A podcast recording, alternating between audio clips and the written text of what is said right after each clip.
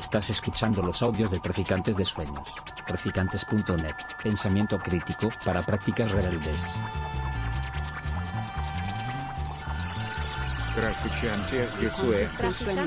Traficantes de Sueños.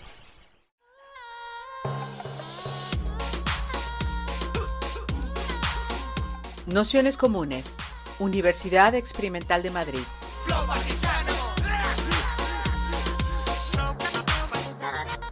Toda la información en nuestro canal de Telegram Nociones Comunes o en nuestra web traficantes.net barra formación. Bienvenidas, bienvenidos, bienvenides a este curso Capitalismo, última parada de la crisis ecosocial a las luchas que, vienen. Que bueno, pues eh, en esta segunda sesión, como, como ya comentábamos, eh, dábamos un pequeño salto para intentar localizar eh, aterrizar en el, en el Estado español esa crisis multidimensional que, que, nos recorre y que bueno, tiene que ver con multitud de factores y que aparecen además de la manera más insospechada, ¿no? Es decir, los límites de, del capitalismo, los límites planetarios, los límites eh, socioeconómicos, si se quiere, de, de nuestro contexto, eh, nos están apareciendo desde fenómenos climáticos, eh, pandemias, eh, crisis sociales, eh, paro, todo tipo de, de cuestiones que, que, están vinculadas a esta, a esta realidad y que, bueno, pues está bien verla en términos como más globales y más generales de cómo se está produciendo un giro también dentro del propio discurso capitalista hacia, hacia, hacia ese nuevo capitalismo verde, si se quiere, o como decíamos, como el, capitalismo y las eh, eh, instituciones de gobierno de ese, capitalismo hablan un extraño dialéctico, dialecto de, del, ecologismo político. Y, bueno, pues entender también cómo, sucede eso en nuestro contexto más cercano, en el contexto del Estado español, aun sabiendo que todas las dinámicas de, del capitalismo en eh, hispano pues están vinculadas a, las dinámicas de la, de la Unión Europea, pero bueno, sí nos parecía interesante el, dedicar una sesión de, de, contexto a esa crisis ecosocial y a ese capitalismo eh, español a, día de hoy. Y, bueno, para eso habíamos invitado a, Erika González y a Pedro Ramiro, Erika finalmente no, no, ha, podido, no ha podido venir, pero bueno, eh, Pedro, que es también compañero de, eh, de, OMAL, del Observatorio Multinacional de América Latina y de, y de Ecologistas Nación, autores de, de, este librito que tenemos aquí. Ya os, lo, ya os lo enseño, aunque estaba ahí en la bibliografía, mañana os lo mandaremos también, que se titula ¿Dónde va el capitalismo español? Que es bueno, pues un, una puesta al día, un, un repaso que de, de, de la situación eh, económica en España y en, en todos estos enlaces que, que estábamos señalando antes.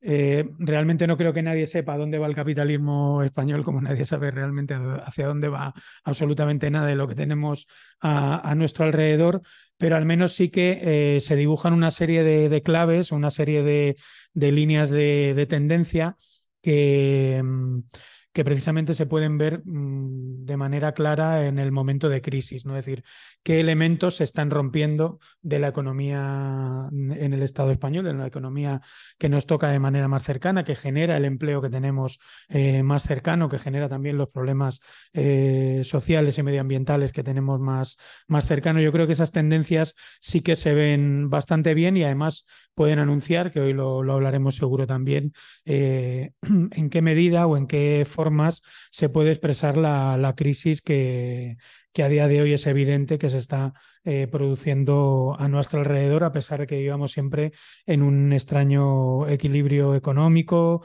y, y social.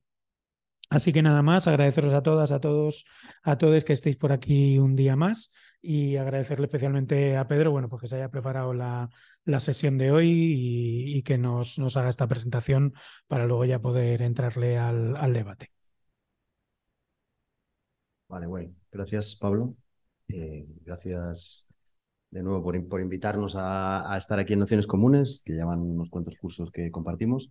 Eh, siempre intentamos, siempre, siempre se intentan nociones comunes y nos invitan amablemente a hacer un curso anual que tenga que ver con la economía, economía política, digamos. eh, y a nosotros nos toca un poco el análisis del, papel del capitalismo español. Me he hecho los, los deberes y me he oído la charla de Isidro del otro día, un poco en términos del de, análisis de conjunto, de que me lo voy a ahorrar entonces, ¿no? Para, no, para no pisarnos, y el capitalismo español, digamos que sería una pata de todas esas tendencias que, que ahí planteaba Isidro. ¿no? Ahora veremos con algunas con algunas particularidades, pero en general insertada en, ese, en esa dinámica eh, global. Mm, en, este, en este libro que, que Traficantes publicó a finales del 19, tratábamos de hacer un recorrido de la historia del capitalismo español, por así decirlo, ¿no? Aunque el libro se llama ¿A dónde va el capitalismo español? La parte de a dónde va son, es la última parte. En realidad casi todo el libro es de dónde viene el capitalismo español, más bien. Y, mm, y digamos, por, si, por si se interesa complementar esa, esa perspectiva, digamos que las tres patas históricas de desarrollo del capitalismo español tienen que ver con el modelo inmobiliario construcción, con el modelo turístico y con la internacionalización de los grandes capitales españoles. ¿no? Entonces, nosotros en este libro, sobre todo, le ponemos atención a la internacionalización de las empresas españolas, o sea, todo el proceso que llevó a empresas españolas pequeñas, estatales, muchas de ellas, y que solo operaban en España, a convertirse en transnacionales que jugaban en la Champions Mundial. No eran las mayores del mundo, aunque algunas sí, en sus sectores sí. ¿no? Eh, sobre todo le ponemos, como digo, el foco a la internacionalización del capital español. Eh, creo que está bien hacer referencia a las otras dos patas, también con lo que consideramos que son las obras de, referencia, por si tenéis interés en, en, cada una de ellas. En el modelo inmobiliario, eh, que también se hacía referencia el otro día, como la obra clásica también publicada aquí en esta casa es, Fin de Ciclo, de Emanuel Rodríguez y Isidro López de 2010, y luego el, el libro de Pablo del año pasado, de, digamos, actualizando lo que es el modelo inmobiliario español 10 o 12 años después, ¿no? Pero eso ya lo tocará más él en, dentro de dos sesiones en este curso. Y luego sobre el modelo turístico, la, obra de referencia es, eh, para nosotros, es Capitalismo y Turismo en España, de Iván Murray, que está libre también en, la anterior, esta, las tres están libres en Internet. Eh, es la, la tesis de, de, Iván, que es profe de la Universidad de Baleares, eh, actualizada, y es todo el desarrollo de los grandes capitales turísticos españoles, que, que su principal núcleo está en las Islas Baleares, que a veces no es tan conocido. Las grandes capitalistas del turismo, la mayoría de ellos provienen de, Baleares. Entonces, esa es como la, obra de referencia. Entonces, como digo, nosotros nos centramos en la, sobre todo en la, tercera de esas patas, que tiene que ver con la, con internacionalización. Se podría leer, aunque es de manera involuntaria, como una, como tríada de, trabajos que tienen que ver con, el desarrollo del capitalismo español. Y el, el, trabajo que hacemos nosotras aquí, eh, sobre todo es, digamos, una perspectiva eh, desde las élites, desde las élites político-empresariales que han gobernado el capitalismo español. Podría haber otras perspectivas, podría haber eh, otras perspectivas, digamos, desde abajo, por ejemplo, de la historia desde abajo, ¿no? hay, como hay otras, eh, otros autores que, que, lo hacen, desde, digamos, desde las luchas y resistencias al modelo. En este caso, nosotros escogimos la perspectiva de las, de las élites que, que han gobernado y que gobiernan el, el, capitalismo español. ¿no? Mm, este, ahora, ahora, vuelvo sobre lo que estaba diciendo. Este libro, como decía, lo publicamos en 2019 y justo dos, tres meses después fue el estallido de la pandemia en, marzo de 2020. Entonces, eh, digamos que a partir de ese momento se abrieron otras líneas de, crisis, de fractura, de posibilidades en el capitalismo español, que son en las que sobre todo me voy a centrar en esta, en esta charla. ¿Vale? O sea, no tanto en el recorrido hasta 2019 de lo que ha sido el capitalismo español, que como digo, ahora doy las grandes pinceladas, pero que está recogido en este libro y que hemos tratado en cursos anteriores, sino sobre todo en lo que es el momento desde 2020 hasta ahora y lo que puede venir. Eso es sobre todo lo que, lo que vamos a tratar en, en esta charla. Desde la perspectiva, desde una triple perspectiva, desde la perspectiva del, de la provincia España, de lo que es este, eh, esta marca España, este modelo económico, qué características tiene, eh, desde su inserción en el proyecto europeo, que es una cosa que no se puede separar ya, digamos, el modelo español del modelo de la Unión Europea. Ahora, ahora veremos también por qué. Y en tercer lugar, eh, bueno, ¿qué implicaciones tiene eso para los movimientos, para las organizaciones, para las posibilidades de nuevos conflictos y crisis que se puedan ir dando. Esos son como los tres grandes, grandes bloques de lo que vamos a tratar aquí.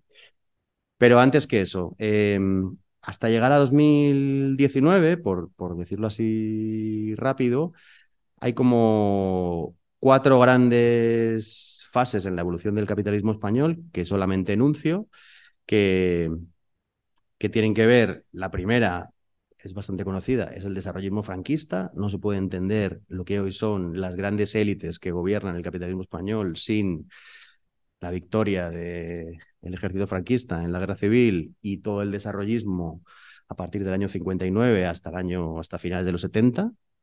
Ahí hunden sus raíces las grandes familias que hoy todavía gobiernan el capitalismo español, pues los Botín, Benjumea, Entre Canales, Koplovitz, grandes nombres de la aristocracia empresarial, muchas veces emparentada con la aristocracia, con la nobleza, digamos, eh, incluso con las casas reales y demás, em, y que es con un gran apoyo del régimen, por supuesto, con todos los planes desarrollistas de grandes infraestructuras, sobre todo, con buena parte de trabajo esclavo, de los, de los presos republicanos, pero no solo, con, buena parte de, como digo, de trabajo esclavo, eh, como, empiezan a, digamos, a formarse esos, esas grandes empresas que todavía hoy eh, siguen siendo muy importantes, ¿no? Esa es una primera fase, digamos, el desarrollismo franquista. Luego, a partir de los pactos de la Moncloa en el 77 eh, y hasta pasando por la entrada de España en la, en la Comunidad Económica Europea, entonces, la Unión Europea ahora, en el año, en, los 80, eh, y luego con toda la modernización de la economía española para lo que se llamó en aquel momento cumplir con los criterios de convergencia, o sea, el Tratado de Maastricht, que era como el tratado que debía cumplir España para incorporarse a la Comunidad Económica Europea, que implicaba toda una serie de reformas económicas. Digamos, era la aplicación del programa neoliberal al Estado español. El programa neoliberal clásico, privatizaciones, apertura a los capitales extranjeros, liberalización de sectores, desindustrialización, eh, etcétera, ¿no? Precarización de las condiciones laborales eh, y demás. Esa es toda la etapa, digamos, de modernización, que va, ya digo, desde los pactos de la Moncloa, desde el 77 hasta, por ponerle alguna fecha, el final de los gobiernos del PSOE en el año 96, eh, que ya en los, en los gobiernos de Felipe González, en los, los últimos gobiernos de Felipe González, empiezan a privatizarse las grandes empresas públicas.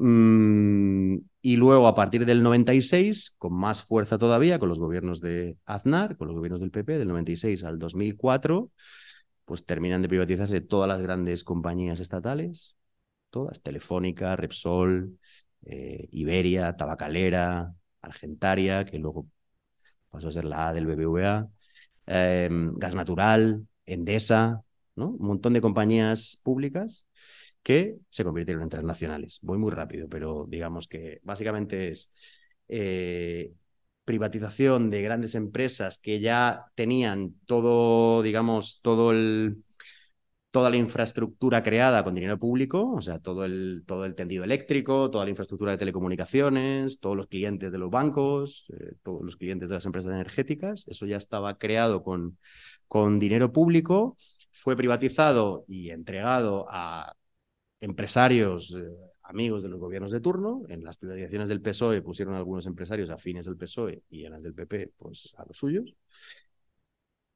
Y que al mismo tiempo, en América Latina, por la misma aplicación de las reformas neoliberales, que en América Latina recibieron el nombre, la bibliografía se suele referir a ellas como el consenso de Washington, mm, se estaban vendiendo todas las empresas estatales, todas estaban desvalorizando, descapitalizando y vendiendo a muy bajo precio, todas ellas, ¿no? Entonces, las empresas españolas privatizadas con un músculo financiero importante de los bancos y del Estado que las apoyó como consecuencia de toda la burbuja inmobiliaria que estaba entonces, digamos, había una masa de excedente financiero para poder apoyar esa internacionalización, se hicieron transnacionales comprando las grandes empresas en América Latina.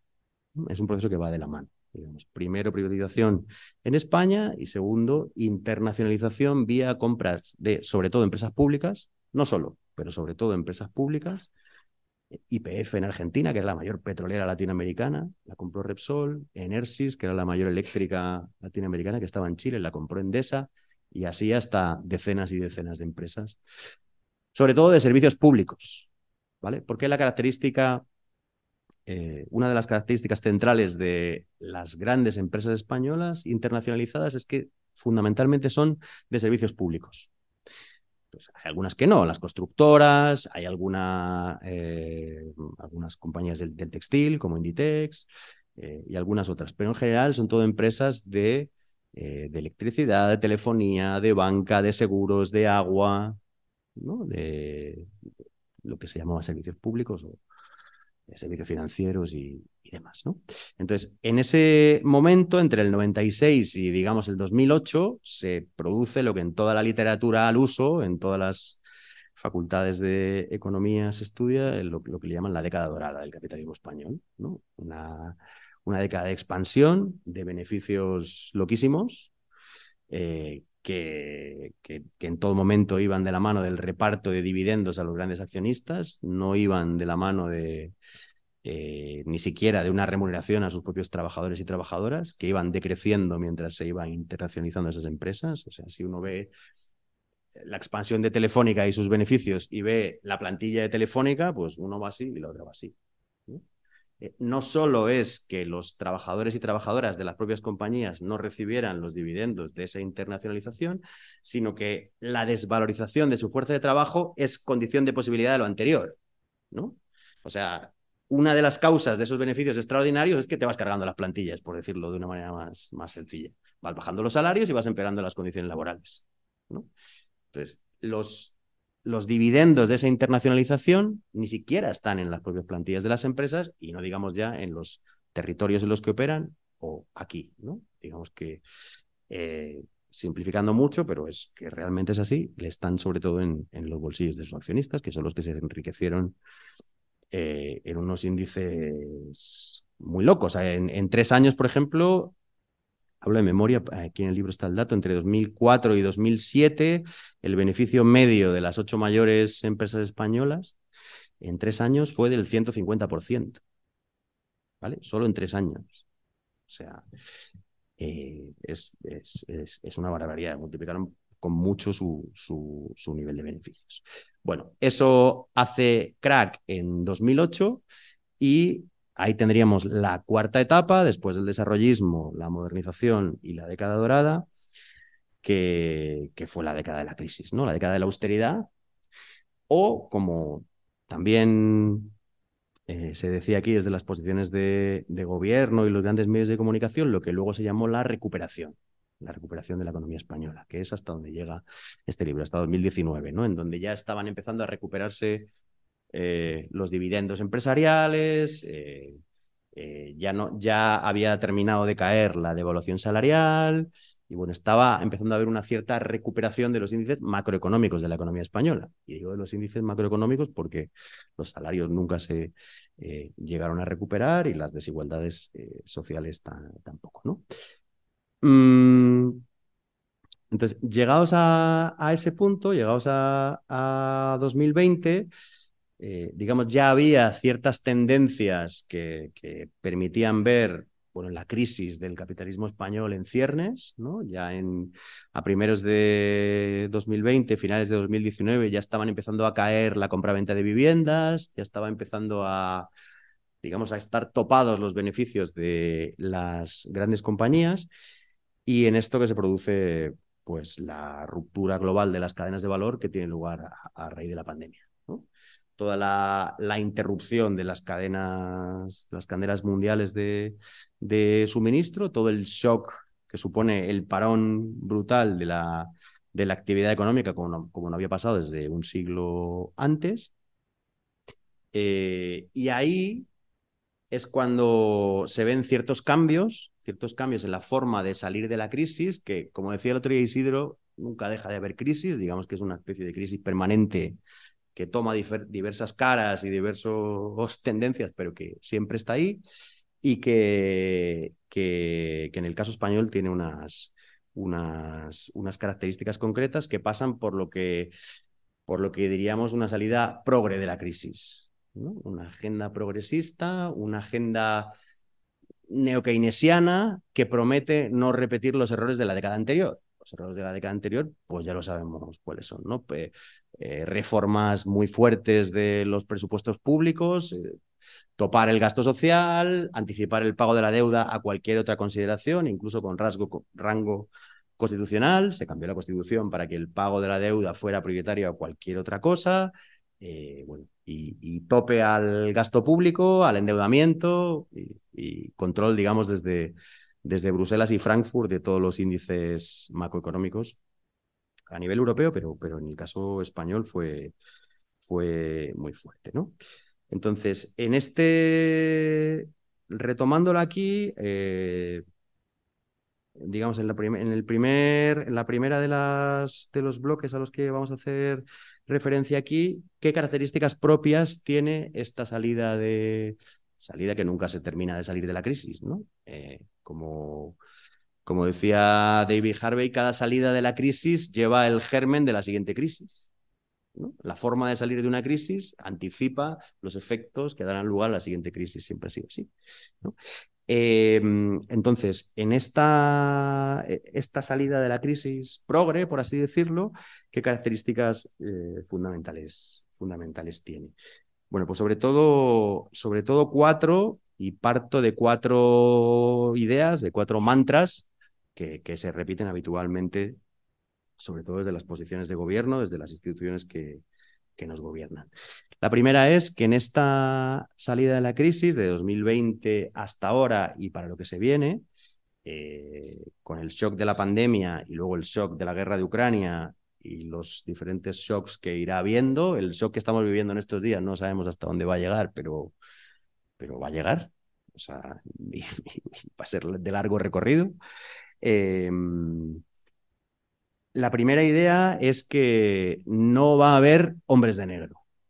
¿no? Si os acordáis, o si, si, no lo recordamos ahora, en la anterior década, en la salida de la crisis entre 2010 y 2020, el elemento ejecutor de esas políticas de Bruselas y de Frankfurt, de la Comisión Europea, el Banco Central Europeo y el FMI, que es lo que, se llamó en su momento la Troika, eh, eran lo que se llamaban los hombres de negro, o sea, los, técnicos, los burócratas de la Troika que llegaban a los países y negociaban, o más bien imponían, toda una serie de reformas estructurales que había que cumplir sí o sí. Eso llevó, eso dio lugar a muy, en el caso europeo estoy hablando, solo estoy poniendo el foco en Europa, luego si queréis al, al, final en, la discusión podemos, podemos hablar de otros casos. En el caso europeo se dio lugar a, ya lo sabemos, a, todo un ciclo de movilizaciones muy fuerte, desde España hasta Grecia, hasta otros muchos países europeos, que cambió el sistema de partidos, que, que dio lugar a movilizaciones muy fuertes, ¿no? Entonces, la idea ahora es no repetir los errores de la crisis anterior. Y para eso, como digo, el mantra central es que no va a haber hombres de negro, que no va a haber austeridad, que no va a haber topes al gasto social, topes al endeudamiento, que la salida va a ser neokeynesiana, es decir, que va a haber una intervención del Estado mucho mayor en la economía para mm, inyectar dinero y apoyo a, la actividad económica y que no pase por restricciones eh, que estrangulen la economía y que además se vuelvan en contra de los gobiernos porque pueden dar lugar a estallidos eh, sociales, sino que pasa por otro, por otro, por otro paradigma. ¿no? En el caso español, esto se ve muy bien con, con, la, eh, con las políticas que se toman en el momento de la pandemia. En la primera, los, los ERTES, los, los digamos, la suspensión de empleo temporal a cargo del Estado, es una subvención de los costes laborales para muchas pymes, para muchas pequeñas empresas, para mucha actividad económica que seguramente de otra manera pues hubiera caído, pero también para las grandes compañías. Esa subvención de costes laborales que fueron los ERTE también tuvo lugar para, para todas las grandes empresas y, grandes corporaciones. Mm, en, la que, en la que digamos que hay un crecimiento brutal de la deuda, que hasta la fecha es verdad que no ha tenido demasiadas contrapartidas, demasiadas, se ha tenido algunas. Eh, la reforma laboral y la reforma de las pensiones se pueden entender desde las posiciones del gobierno como una conquista frente a la crisis anterior y como una victoria frente a los mercados. Así nos lo ha vendido el gobierno progresista, pero han sido pactadas con, con Bruselas. Eh, la reforma laboral, sobre todo, ha blindado la indemnización por despido, que era, digamos, uno de los principales cosas que los poderes económico-financieros pedían no tocar. Es verdad que también ha convertido contratos temporales en indefinidos, es verdad, pero sobre todo ha blindado la indemnización por despido y ciertos costes que las empresas no estaban dispuestas a asumir. Y la reforma de las pensiones, aunque ahora no haya tenido todavía efectos visibles, digamos que ha sido una, una austeridad en diferido. ¿No? O sea, ha, pasado a dentro de unos años lo que va a ser el cambio en el periodo de cómputo de las pensiones. Lo ha pues no me acuerdo, en 2027 empieza, no me acuerdo en qué año ahora mismo, pero digamos lo ha, pegado una patada para adelante al balón para jugarlo en, la siguiente parte, que será en, dentro de unos años, pactada con Bruselas también. Y hay otra serie de condicionalidades, digamos, que, que van a ser aplicadas en los, en los próximos tiempos. ¿Cuándo? Pues no lo sabremos. Se habla de que hay una. El, pacto de estabilidad y crecimiento, que es, digamos, fue el eje fundamental en el que se basaron las reformas en la década anterior, que son, si os acordáis, los techos de gasto, los topes al gasto social, al endeudamiento, que no pueden superar unos porcentajes, que si hay superávit en las instituciones públicas, eso tiene que dedicarse sí o sí al pago de deuda y no cualquier otra cosa. Eso quedó en suspenso con la pandemia y todavía está en stand-by. El Pacto de Estabilidad y Crecimiento, que es, digamos, el documento marco que regula todo eso, está en suspensión y se ha anunciado que a partir del 1 de enero del 2024, a partir de dentro de unos meses, volverá a entrar en vigor, pero veremos, veremos cuándo, cuándo pasa eso, ¿no? Cuando eso eh, pase, pues digamos que las reformas y las restricciones se, se, se, se apretarán, se dará una vuelta de tuerca. Entonces, digamos que esa primera idea de que no habrá hombres de negro, de que no habrá políticas austeritarias, pues es verdad que no la ha habido tanto en estos tres años, pero digamos que está agazapada a, a, la vuelta de la esquina, sobre todo porque va a haber un momento que los, los eh, tenedores de deuda, los acreedores, van a exigir su parte del, del, asunto. ¿no? La segunda idea, que también se repite habitualmente, es que con, esta, con estos últimos años y para lo que se viene, ha vuelto el Estado. ¿no? Vuelve el Estado, vuelve a, recuperar su capacidad de intervención en la economía, un Estado keynesiano, diríamos, como el que se diría como el que operó a mediados del siglo pasado en, los 30 gloriosos en Europa, entre los años 40 y los años 70, em, que recupera su capacidad de intervención en, la economía. En realidad, el Estado nunca ha dejado de estar ahí, o sea, no, no, no puede volver porque nunca se fue a ningún sitio. O sea, digamos, hay una. Hay un. Durante mucho tiempo se hablaba en la literatura al uso de, economía política. Eh, durante mucho tiempo ha habido diferentes autores que han hecho referencias a, poco menos que la desaparición del Estado. ¿no? Aquí con la globalización y con el neoliberalismo pues los estados se habrían prácticamente disuelto y habrían dado lugar a un gobierno del capital transnacional que campa sus anchas por el mundo y los estados eh, se echan a un lado y dejan operar al, al, gran capital, ¿no? Frente a lo que habría sido en los años 70, hasta los años 70, eh, sobre todo en algunos países, entonces se llama el tercer mundo, o sea, países periféricos o el sur global, o como queramos llamarlo, eh, que había habido una cierta contraposición empresa-estado, el caso de Chile, el caso de, varios países árabes, Irán, Egipto, eh, varios países latinoamericanos, Argentina, Chile y demás, en donde podía haber una cierta contraposición Estado-empresa.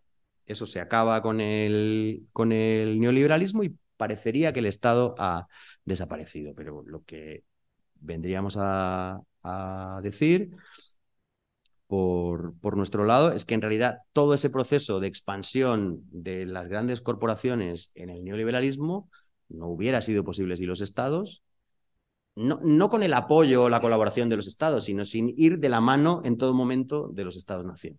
¿no? Digamos, no se entiende el, el rol que hoy han llegado a tener las grandes empresas y los grandes bancos sin, sin que hayan ido siempre de la mano de los estados centrales que las han apoyado siempre, en todo momento, a través de vías económicas, créditos blandos, eh, ayudas al desarrollo, eh, montones de programas de inyección de dinero público, pero también por vía diplomática, por las embajadas, vía lobby, el caso español a través de la Casa Real, eh, o incluso intervenciones militares cuando se haya dado el caso. ¿no? O sea, los estados siempre han ido de la mano del capital transnacional y sobre todo en una parte que a veces no es tan, tan visible, han creado lo que podríamos llamar la arquitectura jurídica de la impunidad, que es la que hace que las empresas y los bancos grandes hoy puedan llegar a ser lo que son. ¿no? O sea, no ha habido una desregulación absoluta de los estados, ha habido una desregulación de la capacidad que tienen los estados de intervenir en los derechos sociales, sociales, laborales, ambientales, equidad de género, etc. Pero sin embargo ha habido una re-regulación muy fuerte, los estados han intervenido muy fuerte en crear miles de normas para favorecer a los capitales transnacionales. Pero miles de normas, o sea, tratados, lo que habitualmente se llaman tratados de libre comercio, que pues de libre no tienen nada, ¿no? Tratados de comercio y de inversión, acuerdos de protección y, promoción de las inversiones, tratados bilaterales, multilaterales, regionales, normas de la OMC, en el Banco Mundial, en el FMI, miles y miles de normas, solo tratados, tratados comerciales hay, hay más de 3.000 en el mundo, solo tratados comerciales. Más montones de normas que protegen esos intereses empresariales. Mientras que, como digo, los derechos sociales, los derechos, derechos humanos, los derechos de la naturaleza, de los pueblos, de las comunidades, sin embargo, sí han sido desregulados. ¿no? Entonces, eh, digamos que más que que haya habido esa imagen que a veces se traslada de un mundo sin reglas en favor de los grandes capitales, hay un mundo con muchas reglas en favor de los grandes capitales y con muy poca en favor de las mayorías sociales. Una especie de, más que neoliberalismo, podríamos hablar de ordoliberalismo, ordoglobalismo. ¿no? Hay, hay, un libro muy chulo de, de, mm, de Kines Lobodian que se llama Globalistas en Capitán Swing, que cuenta muy bien esta idea, desmitificando muy bien y con muchos datos desde los propios textos de los, de los neoliberales, sobre todo de la escuela austriaca, eh, cómo frente a esa imagen del neoliberalismo como un mundo sin reglas, en realidad el neoliberalismo es un mundo con muchísimas reglas, pero asimétricas, digamos.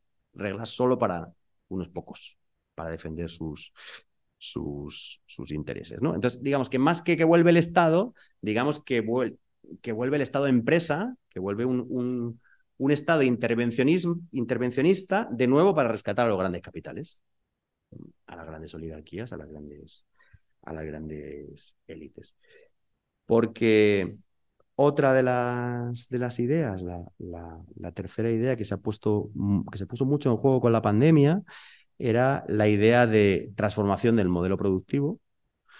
Eh, o sea, digamos, el Estado sin políticas austeritarias intervendría en la economía, sobre todo para transformar ese modelo productivo que se veía en crisis profunda en, en 2020, en realidad no, no ha sido así, ¿no? El caso español se ve perfectamente, ¿no? O sea, todas las promesas de, de estas saldremos mejores, hemos aprendido las lecciones de todo lo anterior, de verdad que no nos va a pasar lo mismo otra vez, vamos a utilizar los fondos europeos, la deuda y todo este cambio del Estado para cambiar de cabo a rabo la economía española, pues en realidad no, en realidad ha sido un rescate, básicamente es un rescate permanente Mm, hablaba de los ERTE antes, pero es que ha habido montones de mecanismos estatales de rescate de los grandes capitales, muchos. Eh, otros muy conocidos son los, créditos del ICO, famosos, ¿no? O sea, eh, el ICO que sería lo más parecido a una banca pública que tiene el Estado español, el Instituto de Crédito Oficial, que en realidad no, no eran avales del ICO, eran, o sea, sí eran avales del ICO, pero eran préstamos de los bancos a las empresas avalados por el ICO, ¿no? Es decir, que si eso iba bien, quien recibía los intereses de esos préstamos son los bancos, pero si eso salía mal, pues lo pagaba el Estado español. Eso es lo que significan los avales del ICO. ¿no? O sea, una inyección de capitales de los bancos a las empresas para que puedan sobrevivir, que si va bien será más dividendos y más beneficios para los bancos, y si va mal, pues lo pagaremos entre todas. Eh, algo parecido ha habido con otras instituciones estatales, con, con CESTE, que es otra menos conocida, la Compañía Española de Seguros de Crédito a la Exportación, que esa es una compañía que asegura las operaciones en el extranjero de las grandes compañías, de nuevo con dinero público, semipúblico, es público-privado, pero vamos, la mitad es capital público. Es decir, que si va mal los negocios de grandes empresas en el extranjero, por ejemplo, la ampliación del canal de Panamá que hizo SACIR, la constructora SACIR, pues desembolsa CESTE, desembolsa de nuevo el Estado español. ¿no? Y así, y, otros, y otras, otras vías, entrada del, del, Estado español en el accionariado de grandes compañías, a través de diferentes planes que ha habido, de la SEPI, de otros planes estratégicos. Bueno, no os aburro con eso, hay como un montón en el, en el artículo que, que os mandaba Pablo, que referenciaba Pablo, ahí vienen varios de estos casos, en el, el artículo del el Estado de Empresa, el Estado Empresa en el... Eh, español en el capitalismo verde o algo así se llamaba, que, que publicamos en, en la pública el, año pasado. Eh, ahí dábamos más, más ejemplos de, de, estos programas, ¿no? Pero que al final todas las promesas de transformación del modelo productivo pues no van a ningún sitio. O sea, digamos, se sigue sosteniendo el Spanish Model, la marca España, el, el modelo que, económico español se sigue sosteniendo en muy buena medida sobre el sector inmobiliario, es verdad que, antes era más sobre la construcción de obra nueva y ahora tiene más que ver con la construcción de obra para el alquiler, no tanto para la venta. Eso lo veréis dentro de dos sesiones, pero digamos que sigue siendo uno de los pilares centrales del, del, del modelo económico español. El otro sigue siendo el turismo, si veis la prensa no necesariamente económica, la prensa generalista, en la Semana Santa última, por ejemplo, o en este verano, ya se han vuelto a batir todos los récords de turistas que llegan a España, estamos en niveles prepandemia otra vez y todos y todas nos felicitamos porque qué bien va la economía española, o sea, otra, de nuevo, lo mismo de siempre. Eh, el modelo turístico, que pasa por los grandes complejos hoteleros, hostelería, en las condiciones pues que ya sabemos, ¿no? hiperprecarizadas y, y, echando muchas más horas de las que se pagan y, y, demás. ¿no? Y todo lo que prometía ser, bueno, ese cambio al capitalismo verde y digital, del que se hablaba en la sesión anterior, pues al final no deja de ser un otro programa de rescate, esta vez con, fondos europeos. Parecido a los programas que decía eh, promocionados desde España, pero con dinero, con dinero de, de, fondos europeos. Si veis algunos de los, de los programas que han presentado las grandes empresas españolas para recibir fondos europeos, son como de chiste. O sea, ahora parecen una broma, pero Ferrovial, por ejemplo, presentaba eh, taxis, una especie de helicópteros taxis, por ejemplo, ¿no? O sea, en vez de como el modelo de coche fósil está un poco en crisis, pues una especie de de, pequeños helicópteros que hacían de taxis para pequeños desplazamientos y eso era un proyecto de fondos europeos porque eso era un cambio al modelo verde y digital, porque no es no emite combustibles fósiles, a ver, no emite combustibles fósiles, pues, pues sí, pero digamos, no parte de combustibles fósiles, al menos aparentemente, cambia el modelo de movilidad, etcétera. Proyectos como loquísimos. todas las empresas turísticas han presentado proyectos de digitalización. Siguen siendo hoteles con pagándole un, euro por cama a las limpiadoras y unas condiciones eh, penosas, pero con programas de digitalización, de sostenibilidad, etcétera, etcétera, para seguir haciendo un, poco lo mismo. Las constructoras igual, ¿no? Entonces, digamos que esa transformación del, del modelo productivo, pues, pues, pues no es tal. Y muy vinculado a esto, la idea de, que estamos en el marco de una transición ecológica. Eh, enlazando con lo que comentaba Isidro el otro día, esa idea que, que yo comparto de, digamos, de cooptación del discurso ecologista o de parte de él por parte de los gobiernos, podíamos llegar a hablar de, en cierto modo, y digamos, lo digo así de manera provocadora, pero en cierto modo es así, el ecologismo como ideología de gobierno. Tampoco es que esté diciendo nada nuevo, hay un ministerio de transición ecológica, hace rato ya, que tiene rango de ministerio, nada menos, ¿no? Eh, en donde eh, se asume la idea de descarbonización, de, bueno, de, avanzar hacia, esa transición ecológica, ¿no? Pero que, por decirlo así, en un en un eslogan diríamos que no tiene tanto que ver con una transición ecológica como con una transición energética, que es así, se está produciendo y más que se va a producir porque sí o sí tiene que producirse. Digamos, el modelo fósil está en declive, no sabemos si es para mañana, para dentro de tres años o para dentro de siete, pero eh, es un modelo que está en declive, no porque lo digamos los ecologistas, sino porque lo dicen los grandes jefes de las petroleras del mundo y de la Agencia Internacional de la Energía y de todos los organismos capitalistas encargados de gestionar la energía. El modelo fósil está en declive, no tenemos más que ver cómo Repsol ha vendido todos sus campos petroleros en todo el mundo para pasarse a, a electricidad, ¿no? por ejemplo. Eh, o sea, digamos, ese cambio está, pero no es un cambio de modelo, sino que es un cambio de surtidor, por así decirlo. Son las mismas empresas que dominaban el negocio fósil las que ahora dominan el negocio verde y digital, o quieren ser las mismas. Hay una participación mucho mayor de fondos de inversión, eso es verdad, fondos de inversión internacionales, el modelo de renovables español se ve muy bien, pero es que en realidad los fondos de inversión están en casi todas las grandes empresas españolas, eso no lo dije antes, pero digamos, las, las grandes familias que históricamente han gobernado el capitalismo español, en cierto modo han tenido que dar un paso al lado ante, después de la crisis, sobre todo de 2008, ante la llegada masiva de fondos de inversión para reflotar esas empresas, porque si no, se hubieran, muchas de ellas hubieran caído con su gigantesca deuda. Y eso tiene que ver también con las posiciones de poder dentro de, dentro de ellas. Pero como digo, esta idea de transición ecológica, eh, que además durante un tiempo eh, pudo parecer, hasta la guerra de Ucrania, que podía hacerse de una manera más o menos pacífica el ir dependiendo cada vez menos de los combustibles fósiles para ir pasando a un modelo de renovables, de expansión fuerte de renovables, sobre todo solar y eólica. Eh, esto se prometía hacer con los fondos europeos, Next Generation y con actividad intervencionista del Estado eh, muy fuerte y digamos que fueran dos procesos simultáneos, ¿no? que fuera decayendo el capitalismo fósil y que fuera, mientras tanto, que hubiera un, no sé, una década, no sé, para que pudiera implantarse el capitalismo verde y digital.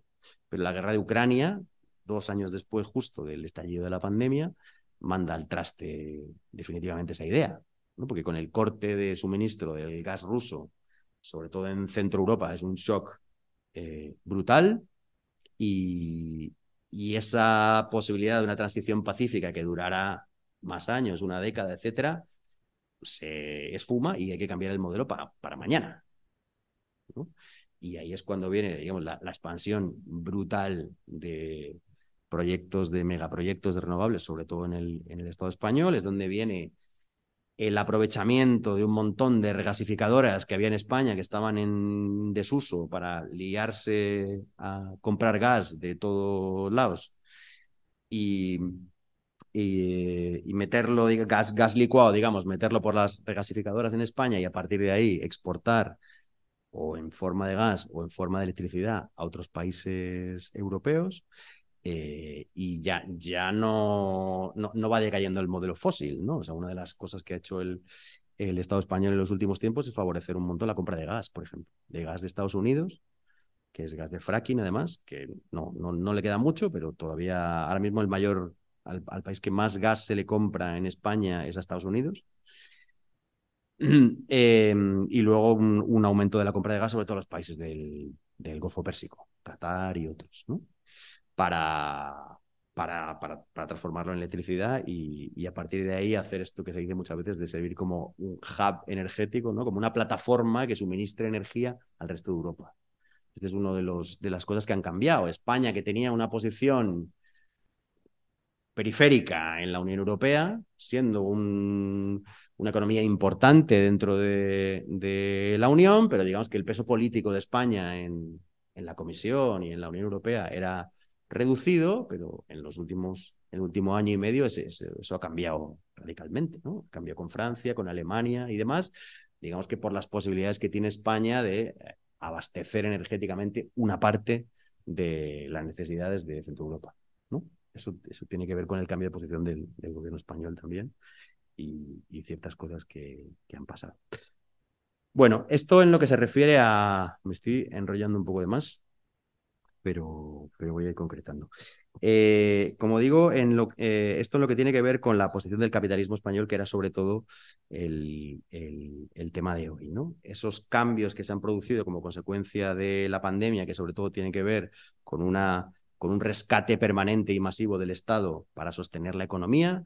El Estado siempre estuvo ahí, pero ahora es casi, diríamos, la única vía por la que las grandes empresas pueden tener grandes beneficios.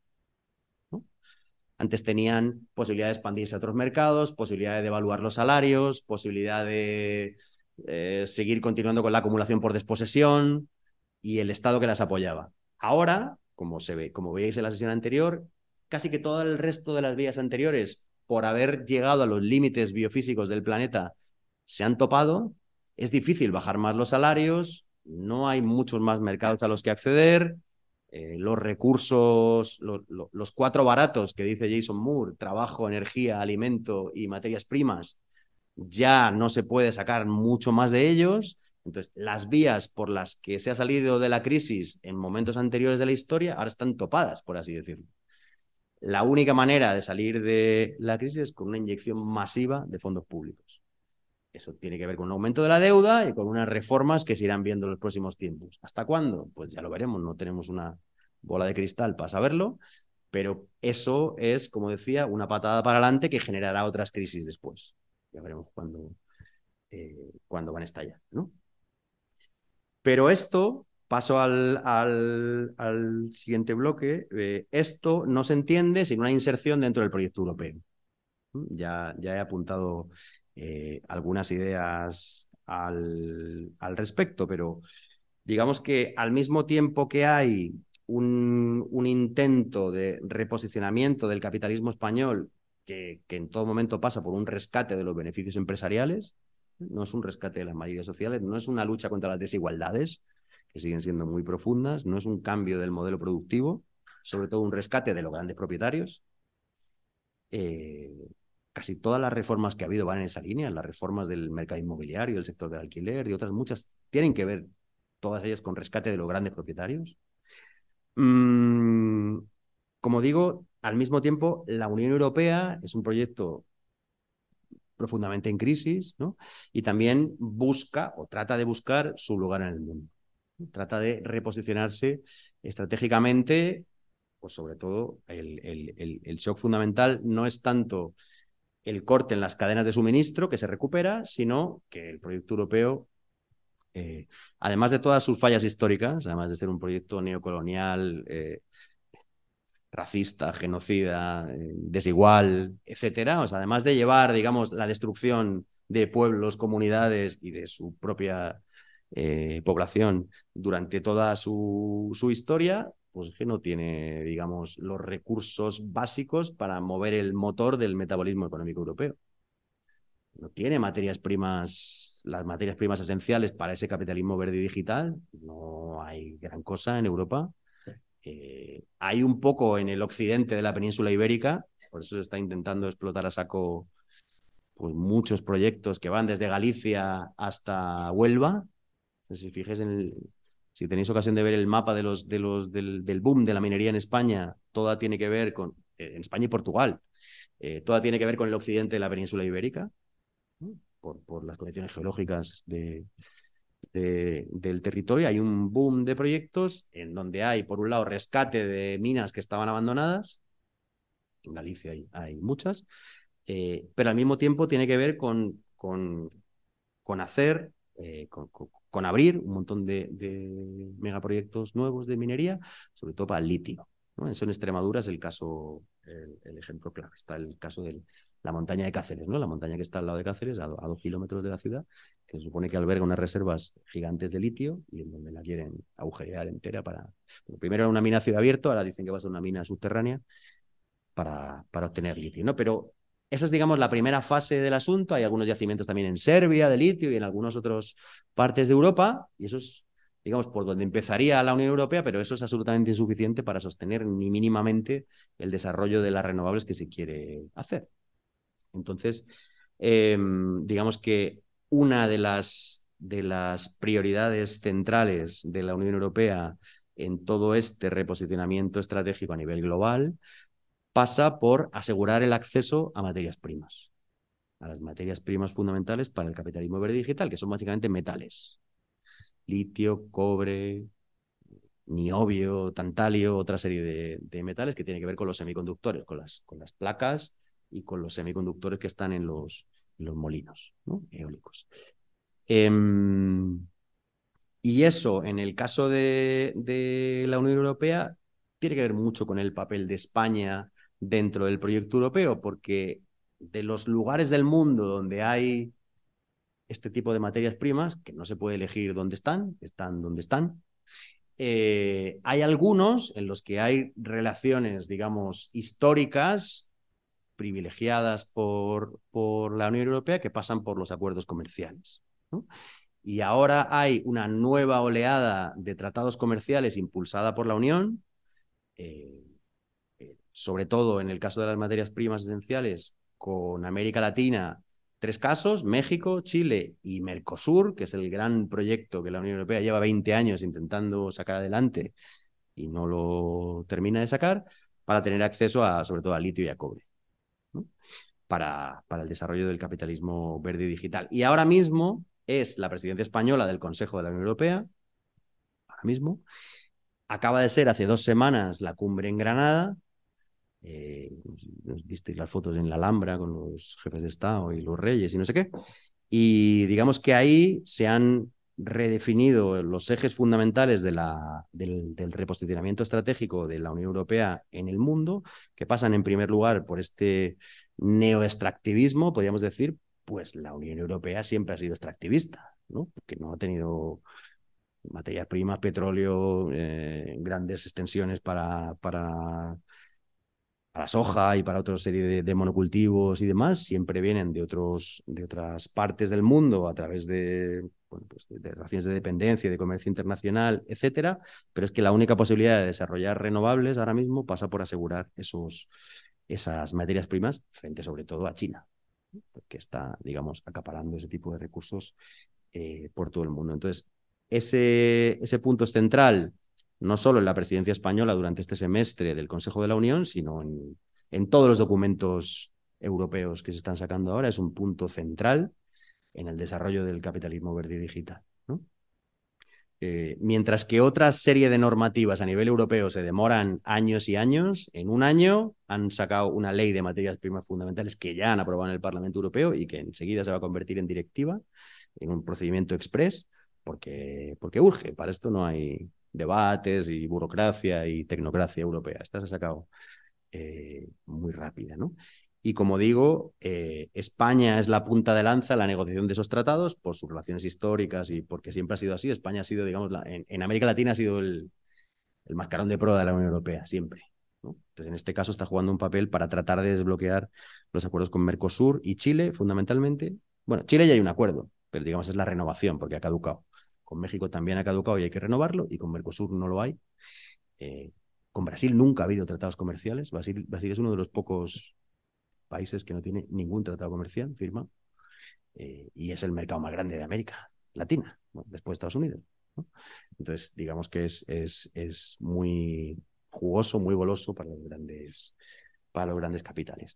Eh, pero de la mano de esa de ese neoextractivismo, así se le ponga los adjetivos de, de, de verde, digital, lo que se quiera, va de la mano de otros dos ejes fundamentales de los que no me voy a tener mucho, pero que son de plena actualidad ahora, que tienen que ver con la militarización y con el control de fronteras, que son centrales en el reposicionamiento de la Unión ahora mismo, y lo estamos viendo estos días con, con, con el caso de, de Gaza, ¿no? Además. Eh, si os interesa más este tema, ayer, ayer justo sacamos un artículo en El Salto sobre esto, sobre el, el papel de la Unión Europea en el, en el enterramiento del derecho internacional, porque a pesar de todas las reclamaciones al derecho internacional y a las reglas de, del año 48 y no sé qué, la Unión Europea está siendo eh, uno de los ejecutores en cargarse de todo ese marco internacional de derechos humanos, a pesar de que dice lo contrario. Mm, y como digo, su reposicionamiento pasa por el, por el blindaje de la Europa Fortaleza, o sea, un control todavía más fuerte de las fronteras, que no es nuevo, siempre ha sido así en el proyecto europeo, pero digamos con los años se va profundizando esa, eh, esa dinámica de, de, control fronterizo que cada vez tiene un mayor coste de vidas humanas en las fronteras y de expulsiones y de, eh, digamos, de, de ir echando o no dejando entrar a todos los seres humanos que no son funcionales al proceso de acumulación capitalista. Que cada vez son más, lamentablemente. Lo que se llama, lo que aquí me llama necropolítica, ¿no? O sea, dejar morir a todas aquellas personas que no son consumidores, no son funcionales a la lógica de crecimiento y acumulación. Una política que podríamos decir, sin exagerar demasiado, que es una política de muerte. Ya sabemos que el Mediterráneo es la mayor fosa común del mundo, pero no solo es por omisión, eh, por recortar las labores de salvamento marítimo, por no atender las llamadas de socorro, sino que también es por la acción de nuestra policía en connivencia con el ejército marroquí, o la de Grecia, o la de los países del este, eh, digamos, reprimiendo a, sangre y fuego a toda la llegada de personas que vienen huyendo a su vez de desplazamiento forzado de otras muchas situaciones. Eh, ese control fronterizo se está, se está redoblando no solo en las fronteras exteriores de la Unión, sino en las fronteras interiores también. La Unión tiene sus propias fronteras interiores, entre Francia e Italia, por ejemplo, entre España y Francia, donde también hay eh, un, alto coste, un alto coste en vidas, o en ciudades como Madrid, con las propias fronteras interiores. Si vais por el intercambiador de Aluche, por ejemplo, pues ahí veis una frontera entre, entre las cercanías y el metro de Aluche, en el, en el pasillo que lo conecta. Ahí todas las mañanas hay eh, policías de paisano pidiendo los papeles a, a chavales que no son blancos y blancas como nosotros, ¿no? Pero todos los días. Pues las fronteras interiores de, de, de una ciudad como Madrid.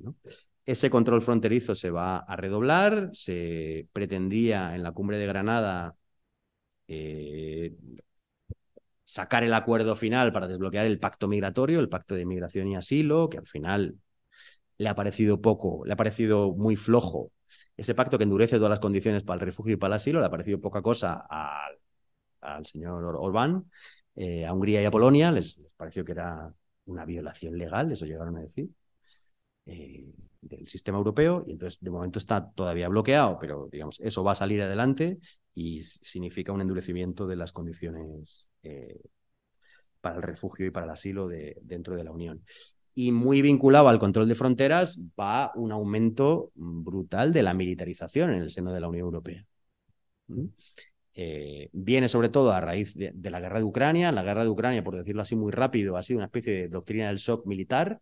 O sea, un proyecto que llevaba mucho tiempo queriendo hacerse en la Unión Europea y que nunca terminaba de arrancar, que era dedicar grandes, dinero, grandes cantidades de dinero público a la inversión militar, pues nunca se pudo sacar y la guerra de Ucrania ha sido la excusa perfecta para meter todo tipo de programas de militarización. España en este año lleva casi 17.000 millones de euros solo entre enero y septiembre en compra de armamento, en inversión en gastos, no solo compra de armamento, inversión en gastos militares. 17.000 millones de euros, que es un presupuesto superior al de un montón de partidas eh, mucho más mucho más interesantes, ¿no?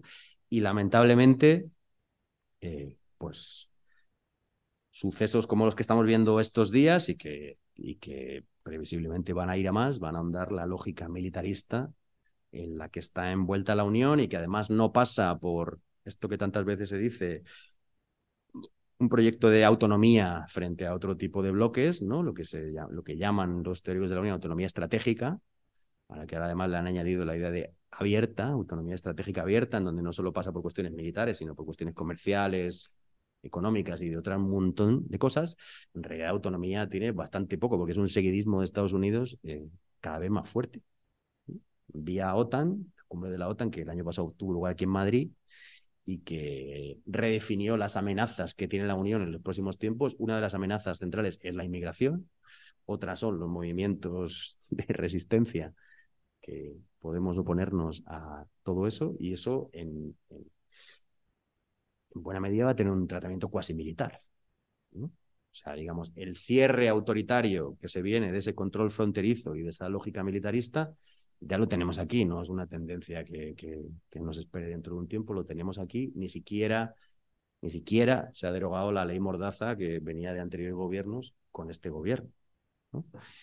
Eh, y la lógica a la que vamos, en donde en Alemania, Reino Unido, Francia, se están prohibiendo las manifestaciones en solidaridad con Palestina, se está prohibiendo cualquier simbología palestina eh, etcétera. Aquí también ha habido el otro día en un campo de fútbol en el País Vasco, a, la persona le hicieron quitarse un, no, no, sé si era una vestimenta palestina o una bandera. Y, y, también pasa, ¿no? Digamos, luego habrá autoridades judiciales o estatales que dirán que eso está mal hecho, pero de entrada te lo llevas. El, el, el, Consejo de Estado en Francia está echando para atrás ahora la prohibición de manifestaciones pro-Palestina, pero en todo este tiempo no se han podido hacer. Bueno, digamos que ese cierre autoritario lo tenemos encima, esa criminalización de la protesta cada vez más, más creciente y esa eh, cada vez mayor incoherencia de lo, que es, lo que, de lo que se supone que es la tradición de los valores europeos. ¿no? Europa durante mucho tiempo y lo sigue queriendo hacer, aunque cada vez es más insostenible, ha querido venderse al mundo como el poli bueno de la globalización, digamos. Frente al imperialismo yanqui y el, los macroproyectos chinos y no sé qué, Europa sería, bueno, el capitalismo con rostro amable. Ese capitalismo basado en la sostenibilidad, ese capitalismo verde, basado en el diálogo, en otro tipo de, en los tratados comerciales y no en la imposición militar, ¿no? Otra, aparentemente otro modelo de intervención en el mundo, pero que ahora, por, por tanto por la guerra de Ucrania como por la guerra, por la guerra de Palestina, eh, están mostrando sus, costuras de la manera más, más descarnada, ¿no? Digamos que el, todo, o sea, lo que está en crisis no solo es el proyecto europeo, que por supuesto, sino, digamos, todo el marco internacional de derecho, de derecho internacional, adoptado en 1948, del que este año se cumple 75 años, por cierto, el 10 de diciembre. 75 años de la Declaración Universal de Derechos Humanos. Eh, todo ese marco está en cuestión. ¿No? Digamos, derechos humanos eh, es clarísimo, no, no, no, no hace falta ser un jurista muy avezado para verlo, que hay diferentes categorías de derechos según diferentes categorías de personas, que universal ni que narices, ¿no? Hay, hay categorías de derechos para categorías de personas. Claramente, es así ahora. Lo vemos en Gaza, lo vemos en Ucrania y lo vemos en Madrid. ¿No? Todo, eh, todo el rato. Ese modelo de, de, derecho internacional, ese modelo de globalización responsable con rostro humano, etcétera, está mostrando eh, claramente sus costuras con, con, los ejemplos ya, digamos, llevados a su máxima expresión, que es la presidenta de la Comisión Europea apoyando un genocidio. Un genocidio con todas las letras. Eh, la Comisión de Crímenes de Guerra, uno detrás de otro, tantos que perdemos la cuenta y y no, pero, pero el intento es como de insensibilización eh, que casi nos insensibiliza ¿no? al, al, respecto. Bueno, digamos que este, este modelo español no se entiende sin su contraparte, sin su contraparte europea.